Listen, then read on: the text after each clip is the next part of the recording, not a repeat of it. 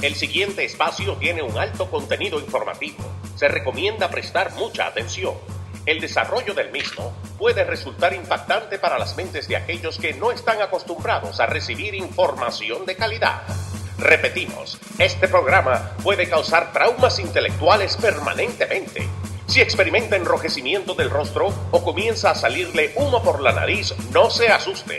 No es un efecto retrasado de la juca ni la hierba que se fumó. Es probablemente el humo de los plásticos de fábrica de su cerebro sin estrenar.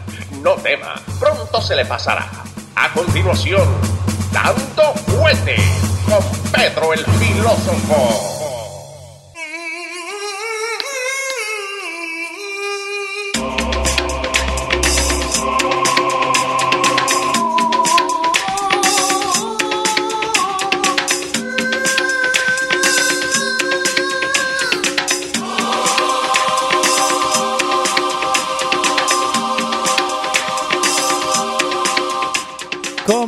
Señor? Caballero, buenas tardes, vamos arriba. ¿Cómo? Vamos arriba. Ya estamos. Ya estamos ready. Episodio 254. Estamos acá. Saludos para toda la audiencia de Dando Fuerte Show. Bienvenidos al Networks Sí, señor. de los radios.com. A todos aquellos que nos sintonizan a través del chat, Tenemos WhatsApp, acá a Pa- Facebook. Pablito Ro, clásico de siempre, José H. Chávez, Reina Figueroa, Kelly Díaz, toda la gente, Sabat Taveras también. Estamos acá. Un traguito de té para ustedes. Sí, señor. A lo que tomás el té, a mí me gusta el té con leche. Sabat Taveras dice, próximamente prepárense a pagar 11 dólares por un galón de leche. Sí, no, pero eso ya mismo. Sí. Eso es ya mismo eh, que el, el galón de leche y eh, una- un rolo de pan Sí. de, de 50 centavos, prepárense a pagar un dólar 25. Y lo- y- Ese rolo de pan portugués, sí. Que, que te, aco- 25. ¿Te acordás que eran 4 por 25 centavos? Ah, Bueno, 25 centavos cada uno. Sí, sí, todavía eran, creo que hay así al por mayor, Sí. a los la bodega, así que los compran. Pero aquí lo que está pasando es que eso va a tener un impacto directo. El pan, olvídate. Los cereales, olvídate. Eh, todo, lo, todo lo que sea derivado del trigo, eh, que ya tiene un impacto grandísimo en, la- en las carnes, porque se necesita mucho este grano, el derivado del trigo, eh, cuando lo procesan, es con lo que se hace la mayoría de los alimentos que usan las, las, am, los farms, Sí. que crían diferentes tipos de livestock, para que usted pueda comer bacon y para que pueda comer pernil y para que pueda comer salchichas Yeah.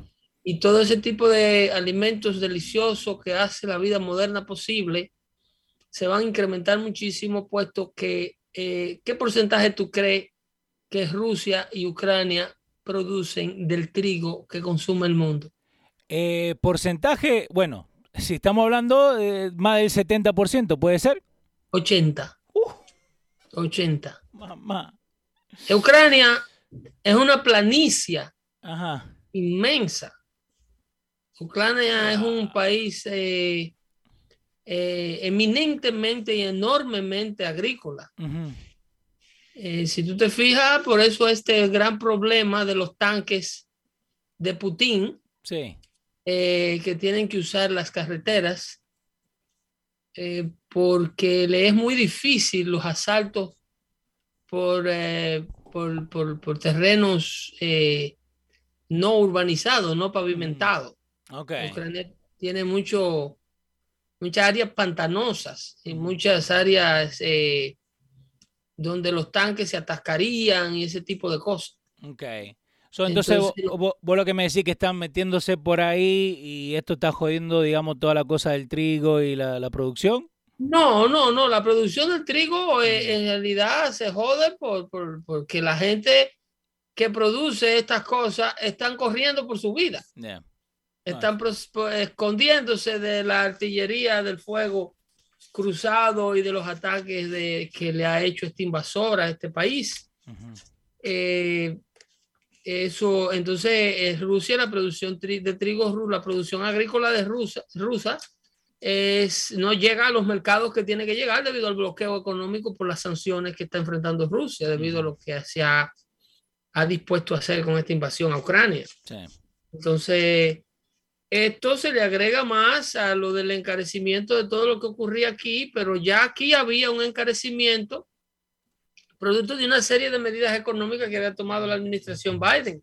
El tema de la inflación no es nuevo, porque la guerra en Ucrania solo tiene dos semanas. Lo que pasa es que ahora la Casa Blanca, ahí escuchamos a Jen Psakis, a la muchachita de Wendy, sí. Eh, diciendo que el tema de la inflación y el precio de la gasolina es por la guerra de Putin. Eso, es una falsa muy grande. Eso es una mentira grandísima. Eh, la, la, inflación y los precios de los combustibles estaban en ascenso de manera vertiginosa hacia arriba eh, a, previo, previo a la, a la, guerra, mucho antes de la guerra. La gasolina venía incrementando eh, gradualmente desde que Joe Biden tomó, tomó, la Casa Blanca, hacia arriba, hacia arriba, hacia arriba todo el tiempo. Algo que a los liberales que corren la nación no le asusta. No. No le asusta para nada, puesto que ellos estarían cómodos, suficientemente cómodos con la gasolina a 8 dólares.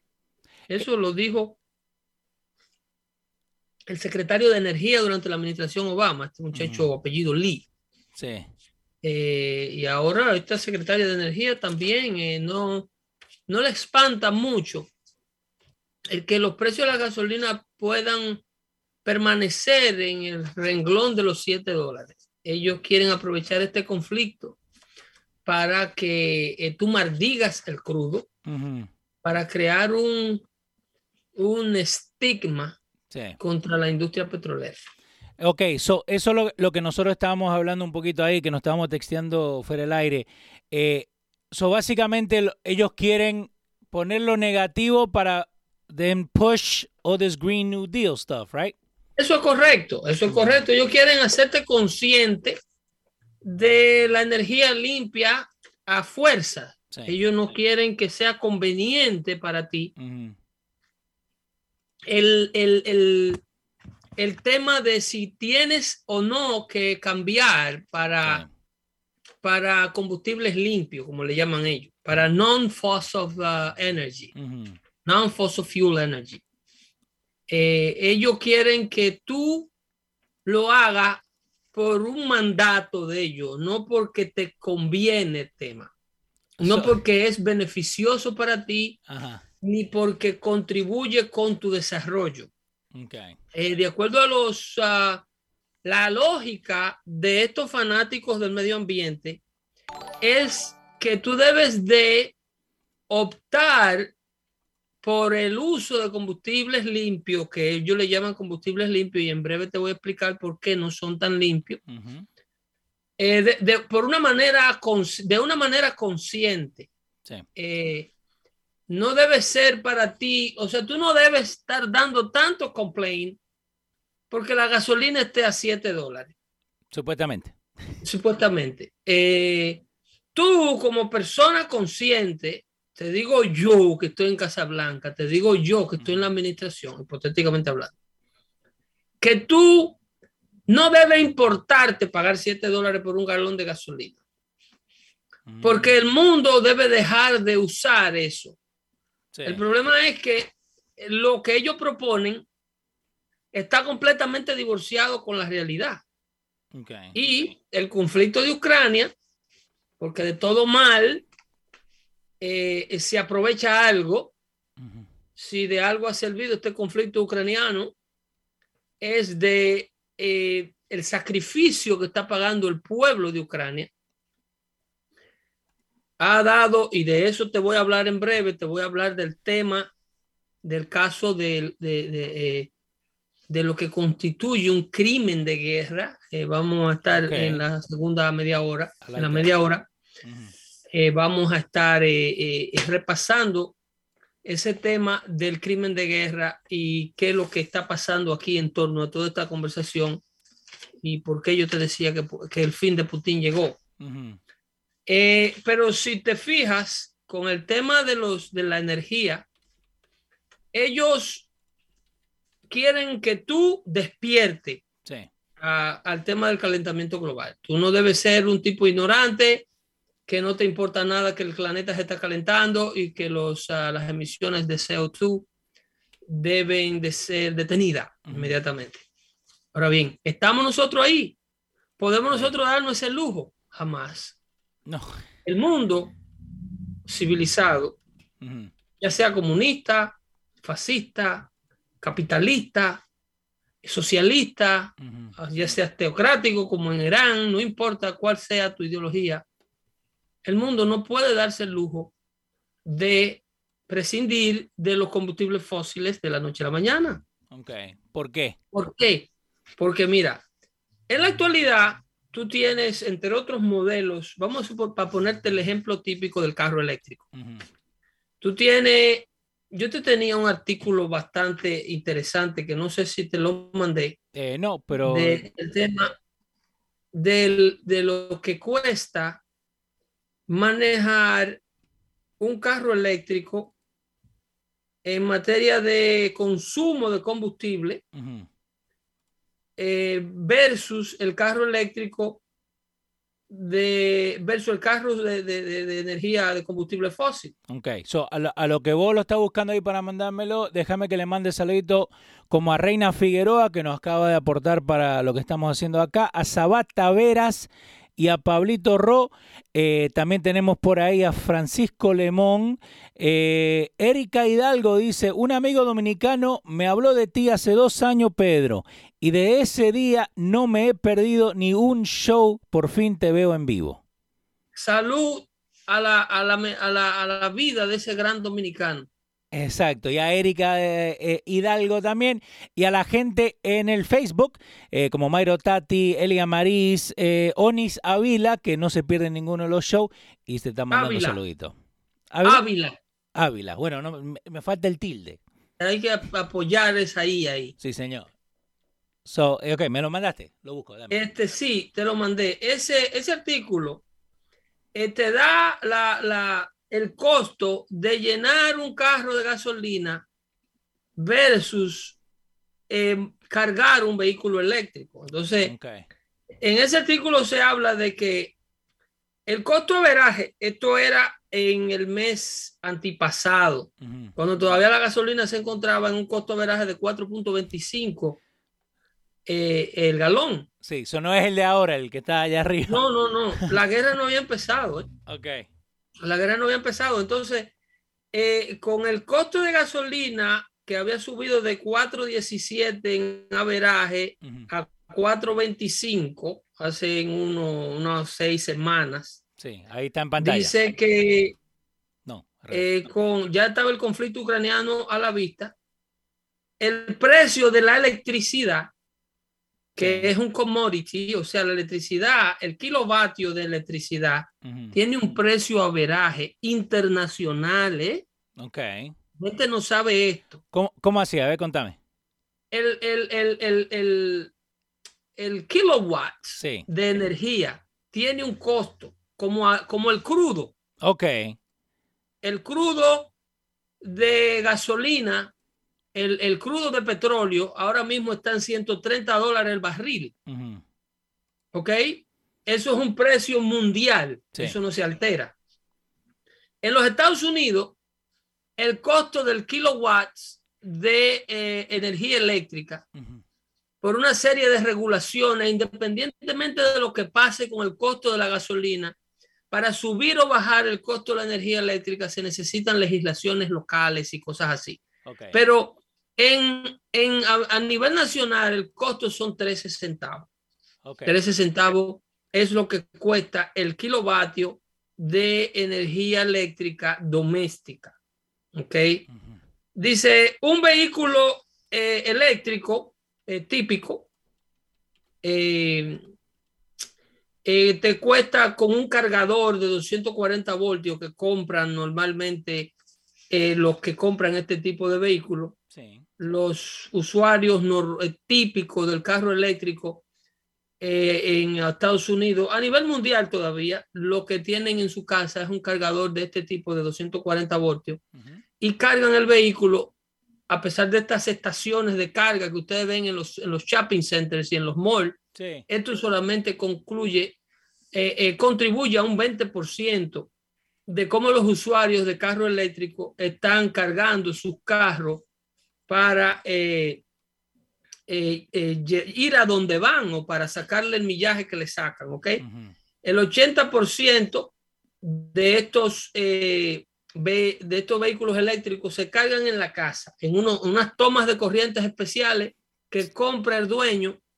Sí, que ahí lo, ahí lo puse en pantalla. Bueno, el, que tienen ahí en la foto es uno comercial, pero uno más o menos así, el que la gente instala en su casa eh, para poder conectarlo. Sí, ese es el, típico eh, eh, nivel 1 de corriente directa de DC Current, que tú tienes una caja, un transformador con lo conecta a la corriente 220 de tu casa y te toma en averaje ocho horas cargar la batería completa del carro típico eléctrico que te da unas 270 millas de, de, capacidad. Bueno, eso es alrededor, para ser justo, es lo que da un tanque de gasolina normal. Sí, pero eh, un tanque de gasolina te da bastante tiempo, ¿me entendés? Puedes llenarlo. Eh, eh, es también de space, ¿no? No, la diferencia, Leo, en materia de millas, para ser justo con este tema de los carros eléctricos, 270 millas recorridas con un carro eléctrico y 270 millas recorridas con un carro de combustible fósil es la misma distancia. El orden de los factores aquí no altera el producto. Ok.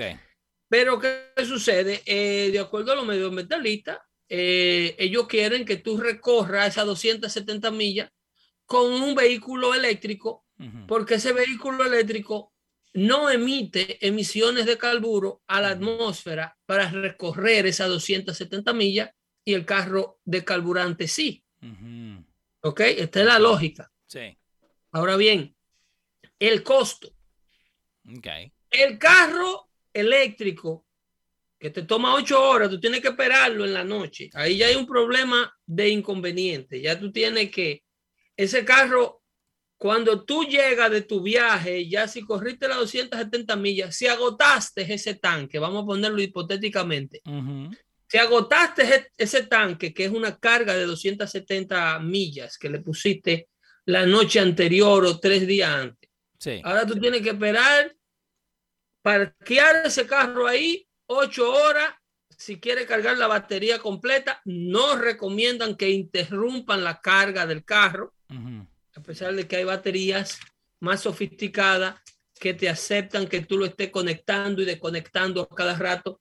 Pero lo intencional, todo, eh, toda batería recargable, es prudente para la vida de la batería permitir que la batería se agote por completo y se cargue por completo para que te dé el mejor uso. No es bueno estar usando la batería y recargarla a la mitad de la vida de, lo que le queda a la batería. Eso aplica a su taladro de, de, tornillo, al carrito eléctrico, a tu teléfono celular, todo lo que es recargable es bueno que tú espere que esté por lo menos en un 10% de carga para volverla a recargar y que no la remueva del cargador hasta que no tenga más de un 80% de carga. ¿Por qué? Porque si lo hace antes, eh, es como si le dieras un ciclo a las celdas de la batería y le está agotando la vida de manera innecesaria. Okay. Entonces, hay, que esperar ocho horas que el vehículo eh, eh, cargue en la casa. Ahí no puedes ir al cine, tiene que dejar el viaje para el supermercado para el otro día porque el vehículo está chupando electricidad de la pared. A 13 centavos el kilovatio. Si optas por cargarlo en una de estas estaciones de carga, eh, lo que le llaman Level 2 eh, eh, DC Currents, que usted ve en los malls, en los shopping centers. Que lo tenemos en pantalla. Si te venden una membresía que te saldría el kilovatio a 31 centavos el kilovatio en lugar de 13. La conveniencia que ellos te dan es la conveniencia de estar en los lugares que tú más frecuentas y que estos cargadores te cargan el vehículo entre 18 y 40 minutos dependiendo el tamaño de la batería y lo sofisticado que sea el carro eléctrico que tú manejas. Pero no me acaba de decir que son ocho horas. No, el de ocho horas es de la casa. Ah, ok. La conexión típica que te da el dealer cuando tú compras el carro. Sí. Para que tú cargues el carro conectado al tomacorriente eléctrico de tu casa en ocho horas despacito. Ok. Ok. Si quieres ser parte de los clubes de membresía para que tu carro pueda ser cargado en lo que tú compras en el shopping center, tú vas a estas estaciones que ellos tienen en los estacionamientos, te estaciona, conecta tu carro ahí, pero pagas el kilovatio de electricidad tres veces lo que cuesta. Ok. Porque si eres miembro. No es que son gratis. Gratis. Cuando ellos van a conectar. Si eres miembro de un club de carga, tienes que pagar el kilovatio a 31 centavos el kilovatio. Aunque se venda a 16. ¿Ah? Aunque se venda a 16, lo tenés que comprar. ¿Tú sabes por cuánto le sale la carga completa a un Chevy Volt, por ejemplo, Sí. o, al, o, al, o al Ford Mustang eléctrico? La carga completa de las 270 millas que aguanta la batería en uno de estos cargadores. Si no eres miembro, el kilowatts de energía vale 41 centavos. So vamos de 16 a 32 si, si son miembros. Si no son miembros, 40 y pico. En averaje entre Ah. 47 y 60 dólares. Oh, wow. Ok. le sale una carga al vehículo. O sea, no es regalada. Ajá. No es que si usted compra un carro eléctrico, usted va a estar, eh, eh, usted, o sea, usted va a obviar el tema de volver a la estación de gasolina o a usar su tarjeta de crédito en combustible. Eso no es así. Eso no funciona así. Porque eso es lo que te El venden, ¿no? Eso es lo que al Eso es lo fin- que te venden. Sí, En- dicen en averaje que un carro de, de eléctrico sí. comparado, por ejemplo, si tú comparas el Ford Mustang eléctrico, fully electric, sí. que cuesta 37.500 dólares en averaje, Ujú. con el, el otro tipo de modelo que hace la Ford, por ejemplo, con el Ford Focus, Sí. ¿ok? El, el eléctrico de la Mustang te sale por 2.000 dólares al año, Ok. 15 mil millas, Ok. 15 mil millas. Ujú. ¿ok? Un recorrido de 15 mil millas, suponiendo que eso es lo que tú, el commute que tú hagas en el año, te sale por un equivalente de 2 mil dólares en costo de electricidad. Ok, dos mil dólares. Un. Ford Focus híbrido que te da 30 millas por galón, te gasta 1500. Ok. O sea, cuando tú tienes un carro eléctrico, tú gastas alrededor de 500 dólares anuales por encima de ciertas opciones de carros de gasolina que hay en el mercado. ¿Me estás entendiendo? Sí. No, no, yo estoy acá y Mayra dice, ¿dónde está ese ahorro de 500 dólares que dijo el secretario de Transporte? Pero ahora tenemos que comprar un auto eléctrico por 60 mil dólares. Ese es, otra, ese es otro tema. Encima de que no te ahorra dinero el auto eléctrico, Sí. Buttigieg es un mentiroso de primera, porque estos estudios se han hecho mucho antes de que él fuera secretario de Transporte. Vamos. el, el vehículo, encima de que no te ahorra, tiene una diferencia en costo entre 10 y 12 mil dólares en averaje. Wow. ¿Entiendes? Tú puedes comprar un Ford Focus por 27 mil dólares en lugar de comprar un eh, eh, Ford eh, Mustang Ujú. por 37 mil dólares. Ok. ¿Entiendes? Con estos 10 mil dólares que tú no gastas en el vehículo, tú tienes cuántos años de gasolina a 1.500 dólares recorriendo 15 mil millas anuales. No. O sea, el tema de los carros eléctricos es un tema ideológico todavía. El tema de los carros eléctricos es un tema ideológico, es un feel good policy. You buy the car because you want it to be uh, uh, environmental friendly, you want it to be cool, you want it to be uh, seen eh, as, a, as a good person who cares. Ujú. ¿Entiendes? Esa es la mentalidad que hay detrás del que compra un carro eléctrico. Sí. Pero al final del día, usted no se está haciendo un favor. Usted no se está haciendo un favor y usted lo sabe, que usted lo que está comprando es una vaina que está de moda. Eh, Adilia Torre dice, es mejor y más económico comprar un burro. Al fin del día parece. No, no aquí no. so, no, pero A, lo, que vos estabas hablando, ¿no? Y eso es lo que yo te decía, que... que en no, aquí, porque aquí un burro, en primer lugar, tendría que registrarlo como mascota. Ah. Tendría que ponerle su vacuna. Eh, eh, llevarlo al veterinario, asegurarse que le esté dando la comida ideal, porque si eh, la peta viene y te encuentra conchándole comida. entonces, al fin del día, quedamos que con el auto regular, el híbrido, porque ahí tenemos a, a al Franklin. Fin del día es que el, el, el, medioambientalismo fanático. Este medioambientalismo, esta salvación del planeta por un tema de, de, ideología, es lo que nos tiene a todos a punto de una tercera guerra mundial. Sí, señor. Porque estas son las pólizas, y gradualmente te voy a llevar a Ucrania, estas son las pólizas que han eh, eh, puesto a Joe Biden en la Casa Blanca.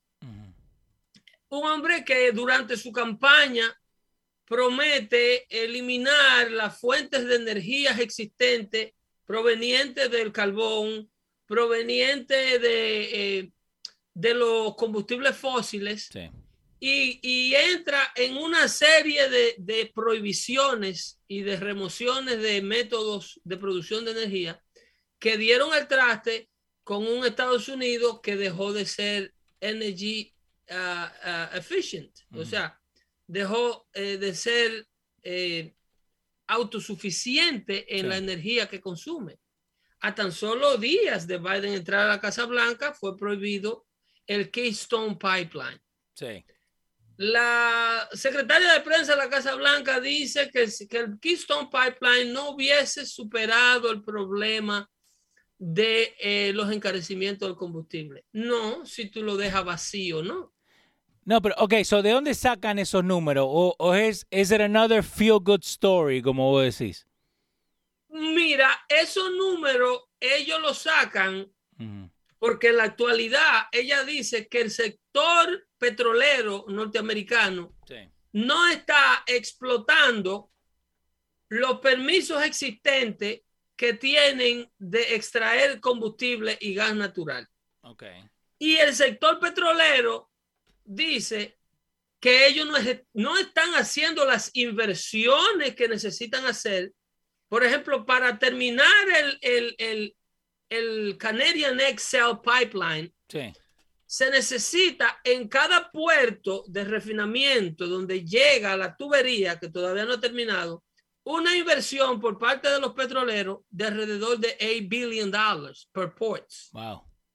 Entonces ellos dicen, no vamos a invertir 8 mil millones de dólares en un puerto de refinamiento de combustible sin saber o sin las garantías de que el gobierno federal va a permitir la extracción de petróleo y yo no voy a tener allí una planta de 8 mil millones de dólares sin combustible que refinar. Eh, Porque Biden, Biden me hizo hacerla, pero no me dio la materia prima o no me permite extraer la materia prima para yo trabajar. Eh, y esto tiene todo que ver lo que viene hablando Pedro, ¿no? Porque hay gente que dice que hablemos de guerra. Vamos a llegar a eso, pero el pipeline. Esto eh, es la guerra, señor. Estados Unidos está en guerra. Si usted no lo sabía, nosotros estamos en una guerra de combustible desde que Donald Trump ganó la presidencia en el 2016. Los países productores de petróleo encabezado por el monopolista del combustible internacional llamado Vladimir Putin, le declaró la guerra a la energía norteamericana.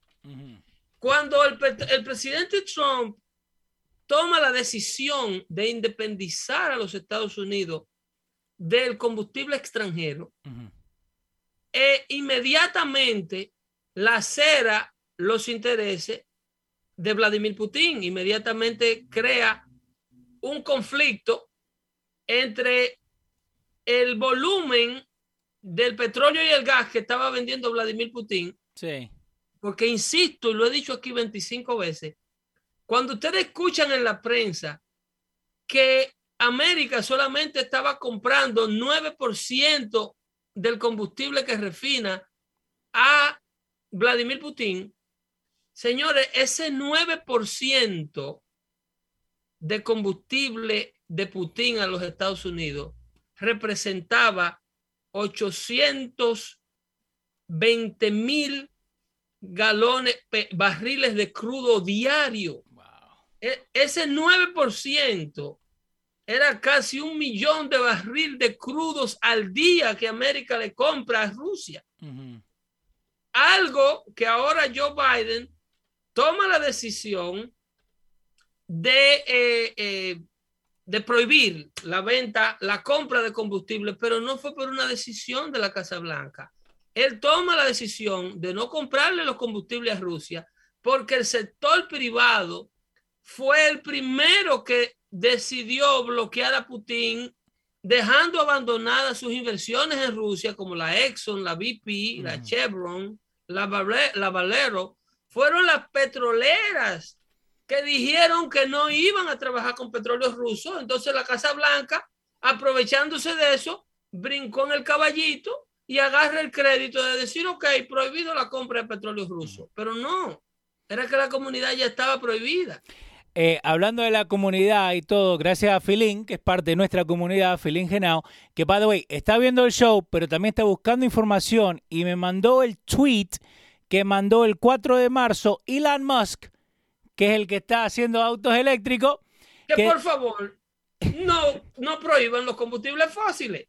Eh, dice, hate to say it, but we need to increase oil and gas output immediately Extraordinary times demand extraordinary measures. Y al abajo dice, obviously, this would affect negatively Tesla, but sustainable energy solutions cannot react instantaneously to make up for Russian oil and gas exports. Esa es la parte de, de quedar bien con todo el mundo. Pero eh, eh, la realidad es que eh, Elon Musk sabe que sus carros son dependientes del combustible fósil que si no hubiera combustible fósil, él no pudiera producir carros eléctricos. Porque él no hace nada con mandar carros eléctricos para la calle si no hubiera dónde cargarlos. ¿Quién se los compraría? ¿Quién compraría un carro eléctrico que no tenga dónde conectarlo porque no hay combustible para producir electricidad? Porque la electricidad de Estados Unidos la está produciendo con petróleo. Rusia que es el mayor productor de petróleo y gas natural del mundo en este momento, porque Estados Unidos, que es el que mayor depósito tiene, no quiere producir el suyo. ¿Tú sabes cuál es la mayor fuente de electricidad de Rusia? Eh, no, no sé. Un país que está podrido en petróleo y en gas natural. ¿Tú sabes cómo genera la mayor fuente de electricidad? Alguien en el chat debe saber esa, esa la, la, respuesta a esa pregunta. A lo que nos den la respuesta a esa pregunta, te tengo acá eh, rapidito. Dice, eh, Jenny Paredes, lo que yo no entiendo, ¿por qué no abren otra vez las empresas petroleras de aquí? ¿Se evitarían que la inflación siga subiendo? Digo yo, no sé si estoy correcta. Pero es claro, es claro. Ahora lo que me dice alguien del chat, sí. ¿quién, cuál es la mayor fuente de energía que produce Rusia? ¿De dónde produce Rusia su electricidad? En más de un 80%. ¿Ya tiene la respuesta? Rafi Brito dice nuclear. Bien, Rafi, bien. bien es, Rafi. es, que es la audiencia de Dando Fuerte Show. Bien, Rafi, bien. Es para esa audiencia. No, eso, eso es, eso es, en esta audiencia eso es, eso es lógica de, de oh, everyday. Porque el, que, escucha Dando Fuerte Show no está perdido. No, no. No está perdido. Rusia no usa los combustibles fósiles. No los queman ellos ellos se lo venden a estos idiotas que lo quieren consumir a la vez que le mete miedo a nivel a través de propaganda para que los medioambientalistas se vayan contra su propio pueblo y no le permitan explotar los combustibles fósiles para abastecer y dominar economía como la China que no produce combustible. Si Estados Unidos le vendiera a China que tiene con qué venderle y más, la, el combustible fósil que China necesita los chinos estuviesen haciendo como muchachito demandado de Cormado todo lo que el americano le ordene. ¿Entiende? Sí. Porque China no tiene petróleo ni tiene gas natural, tiene que comprarlo todo. ¿Y qué es lo que, qué es lo que tiene China entonces? De, ahora mismo chino que te producen todo lo que el mundo consume, hacen plata y compran todo lo que necesitan en materia de minerales y, y combustible. Le compran a Rusia el gas, le compran a Rusia el petróleo, le compran a Arabia Saudita, le compran a Irán, le compran a todo el que le venda. Pero Mm. Estados Unidos no tiene que comprarlo. Es lo que el mundo de ignorantes americanos que siguen a Alexandra Ocasio Cortés tiene que entender. Estados Unidos no tiene ni debe comprar un producto vital para la economía y la seguridad de esta nación que tiene por abundancia. Sí. Eso es que usted sea el mayor productor de leche del mundo, que usted tenga la mayor ganadería del mundo y usted pague por la leche. Exacto. ¿Entiende? Estados Unidos es el mayor eh, eh, dueño de depósitos de combustibles fósiles y gas natural y no lo quieren explotar porque Ocasio Cortés y todos los que están en la Casa Blanca no quieren que ellos prefieren irle a rogar a un asesino como Nicolás Maduro, ¿ok? Exacto, pero Que porque por favor aumente su producción petrolera para que le venda petróleo a Estados Unidos. Es como que el petróleo de Venezuela, que es sucísimo, sí. no contamina la atmósfera. José Chávez, ¿y por qué están haciendo negocio con Venezuela? Porque Joe Biden trascendió el, el, el, ¿cómo te digo? El, el- la ineptitud, el ineptitutómetro. Si, si hay un, un- un nombre para medir la ineptitud. Se pasó. Él rompió la balanza de la ineptitud. Ajá. Joe Biden va a rogarle a Maduro a Venezuela por petróleo y manda a Kamala Harris Ujú. a reírse del conflicto ucraniano en Polonia. Tú, tú, tú puedes entender eh, Yo, semejante eh, eh, barbarie. yo vi el video. Yo vi el video y, y- y está re perdida la mina. I'm sorry. Está mal. Oh, riéndose de la crisis mundial que, que tiene al mundo en vilo, Oh my God. de la crisis de refugiados. Yo entiendo que es una risa nerviosa, pero que esta tipa no tiene ningún tipo de capacidad ni autoridad para manejar. Lo que está sucediendo aquí es que gente como Kamala Harris, Sí. tú tienes a este senador, ¿cómo que se llama? Cotton, que el tipo es coronel de la Fuerza Aérea. Ah, sí. El, este, ¿cómo se Un tipo que ha estado como en, en, en, en- eh, ha sido desplazado como a más de 15 combates de guerra. Él explicándole la capacidad y la disponibilidad que debe tener Estados Unidos y NATO de proveerle a Ucrania a través de Polonia estos aviones que Ucrania necesita para ser volados con pilotos ucranianos Sí. para ser volados sobre el territorio ucraniano, para defender a Ucrania de los ataques de Vladimir Putin. Y tú tienes a una señora, directora de la agencia de seguridad, que no se ha montado en un avión nunca, que no ha estado en una... so- Ah, aquella directora de la CIA, que yo que... Esa señora no ha salido nunca de una oficina. El senador Tom Cotton de eh, Arkansas. De Arkansas. Ahí está en pantalla. Entonces, señor, el señor, con una vasta experiencia militar, le está diciendo a esta señora lo que se puede hacer para evitar que Ucrania sea masacrada. Y ella le dice al senador, le explica al senador las razones por las cuales no se puede hacer, por la cual tu experiencia como soldado no vale nada. Eso es lo que pasa cuando los caballos son los que tienen la carreta por delante en este país. Aquí el caballo no tiene la carreta atrás, el caballo está echando la carreta. Eh, Alberto Almonte, ¿cómo harían las transacciones de vehículos militares de gasolina a eléctricos? Oh, con, con cuatro demócratas empujándolos atrás. Ay, Dios mío. Eh, tenemos también un montón de gente ahí. eh, Pura María que nos está viendo en su televisor. Cándida Barros también, quien está por ahí, que dice lo de Kamala se vio muy feo. XX Menor dice, eh, Estados Unidos poniendo un ban de Rusia convertiría a Rusia en el gas station de China? Mira, Rusia le puede vender su combustible. China está comprando combustible como quiera. Ok. Si se lo compra Rusia más barato, be it. Pero China está como quiera comprando su combustible.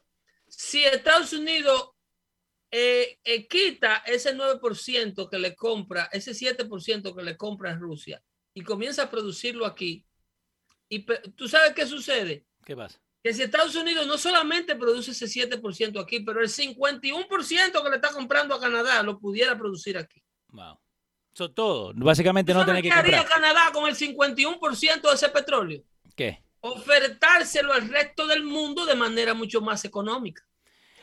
Todo bajaría en Latinoamérica y donde quiera que este 51% de suministro petrolero que Canadá le vende a Estados Unidos porque es la economía más poderosa del mundo, el mayor postor. Ahora, como Estados Unidos no la necesita, si empezaran a, producir su propio petróleo, se crearía un superávit, un abastecimiento de energía a nivel mundial. El progreso se mide a través del consumo de energía. Tú estás hablando de mayor, menor pobreza, mayor desarrollo y una mayor calidad de vida porque las personas gastarían menos y consumirían más y tendrían que pagar mucho menos y tener mucho menos esfuerzo para obtener lo que obtienen. Pero a ellos no le conviene eso. No le conviene. Eso no le conviene porque ellos no han llegado a la presidencia por el sector que propone estas cosas. Ellos han ah. llegado a la presidencia por el sector de tontos útiles que le han dicho mientras juegan Nintendo que los combustibles fósiles son malos, como le explica Kamala Harris. ¿Tú has escuchado esa llamada en la radio que Kamala Harris le hace a una radio de afroamericano? Eh, la de Hot 97. Creo que fue a Hot 97 que el, locutor le pregunta, eh, "Can you explain what is going on with the with the war?" Because uh, well, there's people here that doesn't understand what's going on. I know. ¿Y qué, qué explicación, no? Kamala le dice, hay un país que se llama Ucrania que vive al lado de Rusia. Rusia es un país más grande y más poderoso y ha decidido invadir a Ucrania, algo que no se debe, pero dándole una explicación como si fueran niños de kindergarten. Ok, pero, pero ¿quién escucha esa estación, Pedro? Pero que es un insulto a la gente que ellos dicen estar protegiéndolo de los insultos del racismo de Trump. Ellos tratan a esta gente como que no tienen coeficiente intelectual. Es de esa manera que estos elitistas ven a la comunidad que vota por ellos.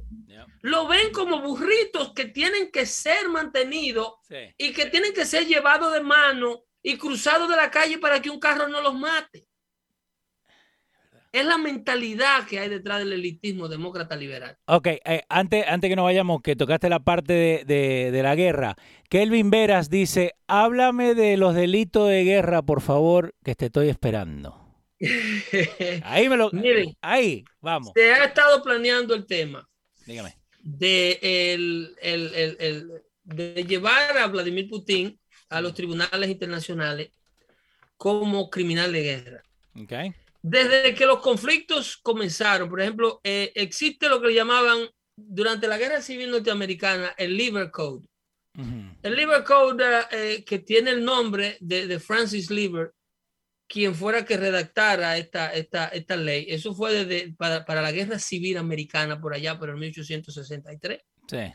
Entonces, desde ahí se empezó a tomar cuenta eh, cómo se trataban a los prisioneros de guerra y qué tipo de táctica de guerra se usaban durante un conflicto armado. Ok. Eh, soldados que se les demostró que violaron eh, personas, eh, soldados que a sus prisioneros lo pusieron a trabajar para el gobierno que los encautivó y los puso a hacer trabajo forzado, los que saquearon sus bienes y los que mataron gente ya en custodia, se le condenó con la pena de muerte. Y esto, esto a partir del 1863, ya el mundo tenía eh, una noción de que por el hecho de que tú tengas una fuerza militar más grande o tú invadas un país más pequeño, tú no puedes hacer con los habitantes de ese país lo que te da la gana. So, hay un guideline de lo que tienen que seguir. Hay, no solamente un guideline, sino que han venido a través de los conflictos mundiales una serie de repasos que eh, luego con la guerra, Primera Guerra Mundial del 1919, donde ocurre la Primera Guerra Mundial, porque Europa ha tenido la cortesía de regalarnos todos los conflictos mundiales que ocurren, que aparecen. Eso, eso, eso se lo tenemos que agradecer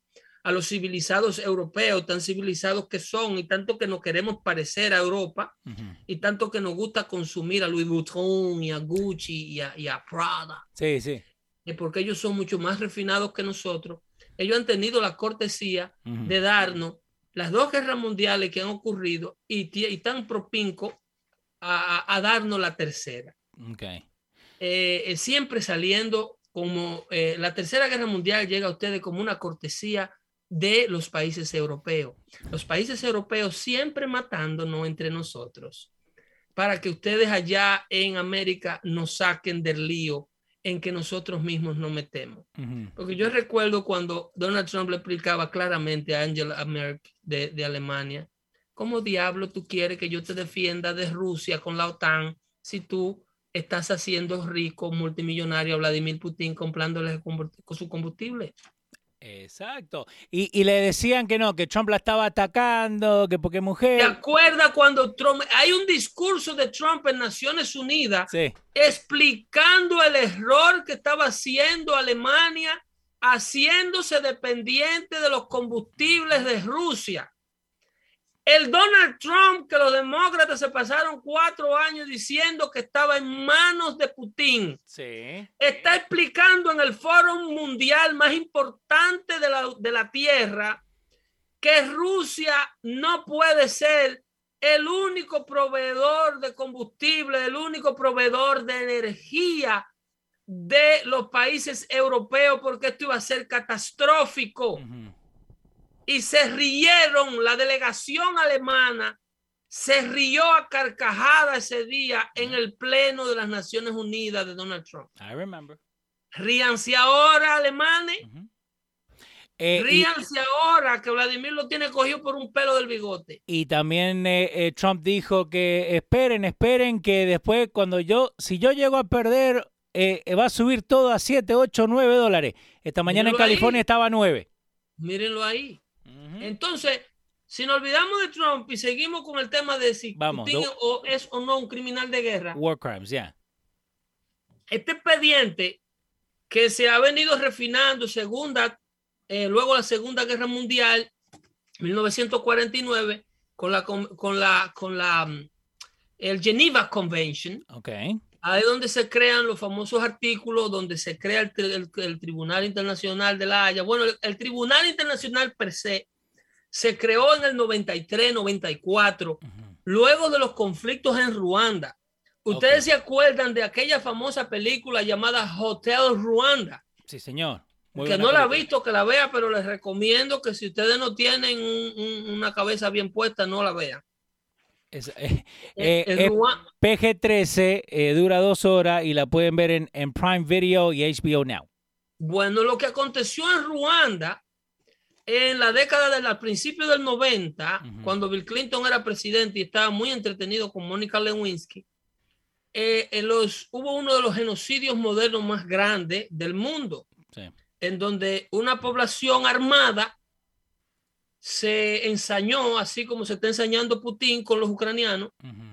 Eh, lo que pasa es que los, en Ruanda, en ese país africano, habían dos grupos étnicos, estaban los Hutis y los Tutsis. Okay. Entonces, los Hutis o los Hutus, que eran los que estaban en el poder, veían a los Tutsi como, como una raza inferior. Vamos a decir que ni Dios quiera eh, eh, que los dominicanos decidan exterminar a todos los haitianos que se encuentran dentro de su territorio. Eso algo así fue lo que pasó. Algo que pasó así en Ruanda. Sí, solo que en Ruanda tú no podías diferenciar quién era uno ni quién era el otro, porque mm. ambos eran étnicamente iguales. Sí. Entonces era un asunto de una rivalidad tribal que se trajo por año, por año, por siglo. Ajá. ¿Qué encontraste, Leo, que abre la boca así? Uy, mamá, dice que, que lo, lo que pasó en Ruanda, right? Eh, Ruanda gen- eh, Genocide, del 7 de abril a 15 de julio de 1994, entre los Tutsi y los Hutus, murieron solamente, entre, y no tienen número exacto, pero entre medio millón y 800 mil, no, eh, sí, medio millón y 800 mil Tutsi solamente, y en total más de 1.2 millones de víctimas. Mira, los Hutus agarraban una emisora de radio Sí. y le daban armamento. Y este genocidio, Leo, fue a mano, a Sí. mano. Wow.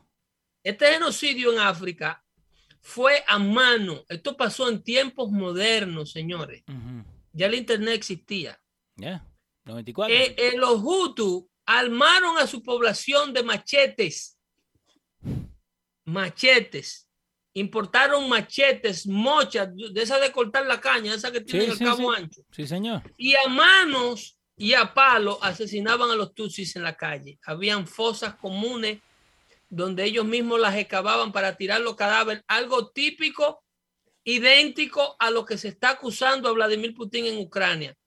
Eh, hay evidencia, video e imágenes eh, eh, corroborables de que Vladimir Putin entró al territorio ucraniano con su propia morgue. Wow. Vladimir Putin anda en sus convoys con crematorios móviles Para desaparecer la evidencia. para deshacerse de los cadáveres que está matando.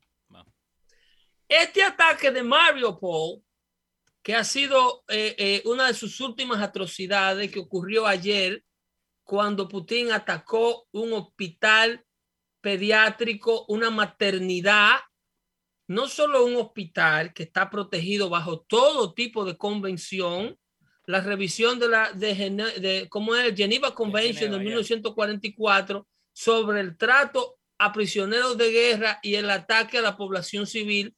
Esto Vladimir Putin lo ha violado 20 mil veces. Sobre el tipo de arma que se está usando, Vladimir Putin ha hecho uso de lo que le llaman el vacuum bomb. Ustedes, para que ustedes tengan idea cuál es el efecto, señores, de un vacuum bomb. Aquellos que pueden escucharme, que han vivido en la costa o saben de buceo, los pescadores latinoamericanos y mucha pesca rudimentaria se hace, eh, los buzos usan un compresor de aire, Sí. de esto de, de que usan los, los talleres para quitarle las gomas a los carros y para, para usar la pistola, los campinteros que usan la pistola de techo. Sí, de aire. la- Ese tipo de, ese tipo de compresión, de compresiones, de compresor de aire, lo usan con unas mangueras, la cual ellos se llevan una boquilla y ese compresor le suministra oxígeno a la persona mientras bucea en el fondo del océano. ¿Qué sucede? Mientras el compresor prende, bombea oxígeno. ¿Ok? Sí, sí. Pero cuando el compresor se apaga por una falla o si por casualidad corre sin gasolina, el compresor cuando termina de bombear oxígeno hace un retroceso. Y en lugar de bombear, lo que hace es que succiona. Y cuando el buzo que está a, a, a 30 brazas bajo agua recibe a través de la manguera en su boca la succión, el que está arriba en la embarcación se da cuenta cuando el tipo sube aventado a la superficie.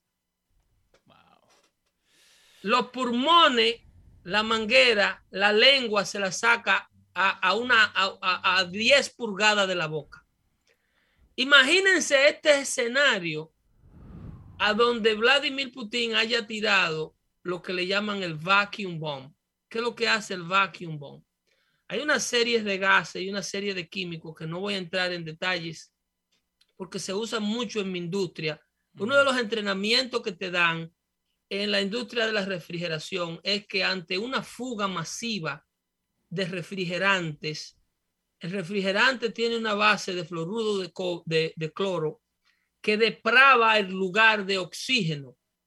si tú estás en un lugar encerrado, si tú estás trabajando en un sótano o en un lugar, en una excavación, y se rompe una tubería de refrigerante, el gas refrigerante no te envenena, no es, eh, eh, eh, no te mata a ti directamente, ni es flamable.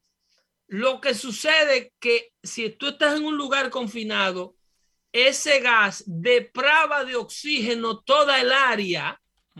El gas refrigerante no es respirable, entonces lo que hace es que despliega todo el oxígeno del lugar donde tú te encuentras y tú te asfixia.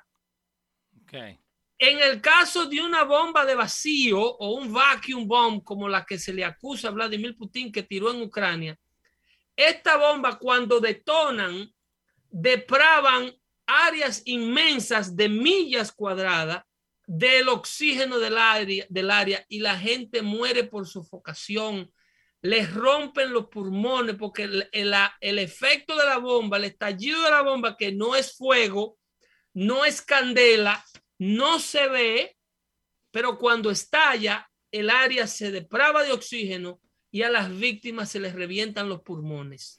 Acá te tengo para la gente un saludito a Francisco Lemón que dice, es mentira Pedro, el vacuum bomb no está prohibido. Te tengo acá eh, Russia confirms the use of thermobaric vacuum bombs in Ukraine, dice eh, the United Kingdom, y tienen video del ministro de Defensa de, Inglaterra donde enseña esa misma acción de lo que vos estás hablando. Entonces, el oyente dice que el vacuum bomb no está prohibido. Que no está prohibido, sí. En la convención de él lo leyó eso. No, no sé. Yo lo que leímos El, uso del vacuum bomb y de cualquier arma químico-biológica para combate de guerra es un delito criminal de guerra. Así que si usted tiene el artículo de cualquier tribunal internacional o de cualquiera de estas convenciones donde se autorice el uso de ese armamento en un conflicto armado en estos tiempos o el ataque a una planta nuclear como el, la bomba que él le metió a la planta nuclear de, de, de Mariupol, eh, el, el, usted puede exponerlo aquí el próximo jueves, el próximo martes, que le vamos a dar este foro para que usted suba ese artículo y Leo se lo va a poner al aire. Eh, y le, podemos mandar el Zoom también. Eh, lo hacemos en conferencia, como usted quiera, para que usted explique aquí que ese tipo de arma está, es lícita y que Vladimir Putin puede usarla sin ser llamado criminal de guerra. Nos vemos el próximo martes. No recoja nada del piso que están envenenando. Hasta la próxima entrega. Bye bye. Cuídense mucho. Busquen de Dios. Te me, fuiste, muy rápido. Espera, espera. Eh, rapidito, tenemos a nuestro amigo Franklin de la Cruz, eh, que tiene un familiar en eh, República Dominicana que está pasando por unos gastos que tiene que hacer. Nos pidió que si por favor le podíamos dar un, un shout out. Le vamos a poner el link en la suscripción. Si ustedes quieren donar, ayudar a alguien, acuérdense que en República Dominicana es jodido. El pibe tiene 16 años. Así que si quieren Entonces, su cuenta a Franklin de la Cruz, le pusimos el link de su cuenta de Patreon. Sí, señor. Para la ayuda de su niño de, 16 años. Sí, señor. Es un sobrino de él. Eh, no se, eh, eh, con poca cosa se hace mucho. Sí, sí, señor. Cualquier donación es significativa si la hacemos en masa, si la hacemos en grupo. Y estas son cosas que nos hacen sentir bien. Estas son cosas que nos hacen dormir mejor. En tanto conflicto y en tantas necesidades que vemos en esta tierra aprovechen ese poquito de oportunidad. Sí, señor. Eh, nunca se es tan pobre como para no poder dar, ni tan rico como para no poder necesitar. Bye bye, Pedro. Bye bye, Leo, perdón. Cuídate, vieja. Acuérdense, denle compartir al video, déjenle saber a la gente que estamos acá. Ahí acaban de escuchar el episodio 254. Acuérdense si son parte del Patreon. El Patreon es lo que nosotros tenemos mensualmente para poder tener todo esto que esté funcionando. Eh, pueden ser parte de eso. nuestro amigo Juancito Garay se ganó la camiseta el mes pasado. Todavía tienen posibilidad hasta el 25 para ser parte del Patreon de este mes. Como Carlos Ramírez, como Joseph Chávez, como Fabián Benalcázar, Olga Rodi toda la gente que está ahí. Acuérdense, nosotros estamos todos juntos acá, nosotros contra el mundo. Ahí le acabo de poner en el YouTube, le acabo de poner el GoFundMe de Franklin de la Cruz. Y en el Facebook se lo acabo de mandar ahora como Leonardo Witcher. eh, denle en compartir, eh, denle en compartir, déjenle saber a la gente que estamos acá. y ayúdenos a crecer. Eso es lo que estamos haciendo. Todo lo que está pasando eh, en el mundo, Pedro lo viene hablando acá hace, hace años. Eh, y antes lo de Luis y antes de eso, así que eh, siempre abierto, ¿ok? Episodio, me olvidé qué episodio era. 254. No, sí, 254, ok. Nos vemos la semana que viene. Cuídense, ¿eh? Dando Fuerte Show. Yo soy Leo, él fue Pedro. Chau.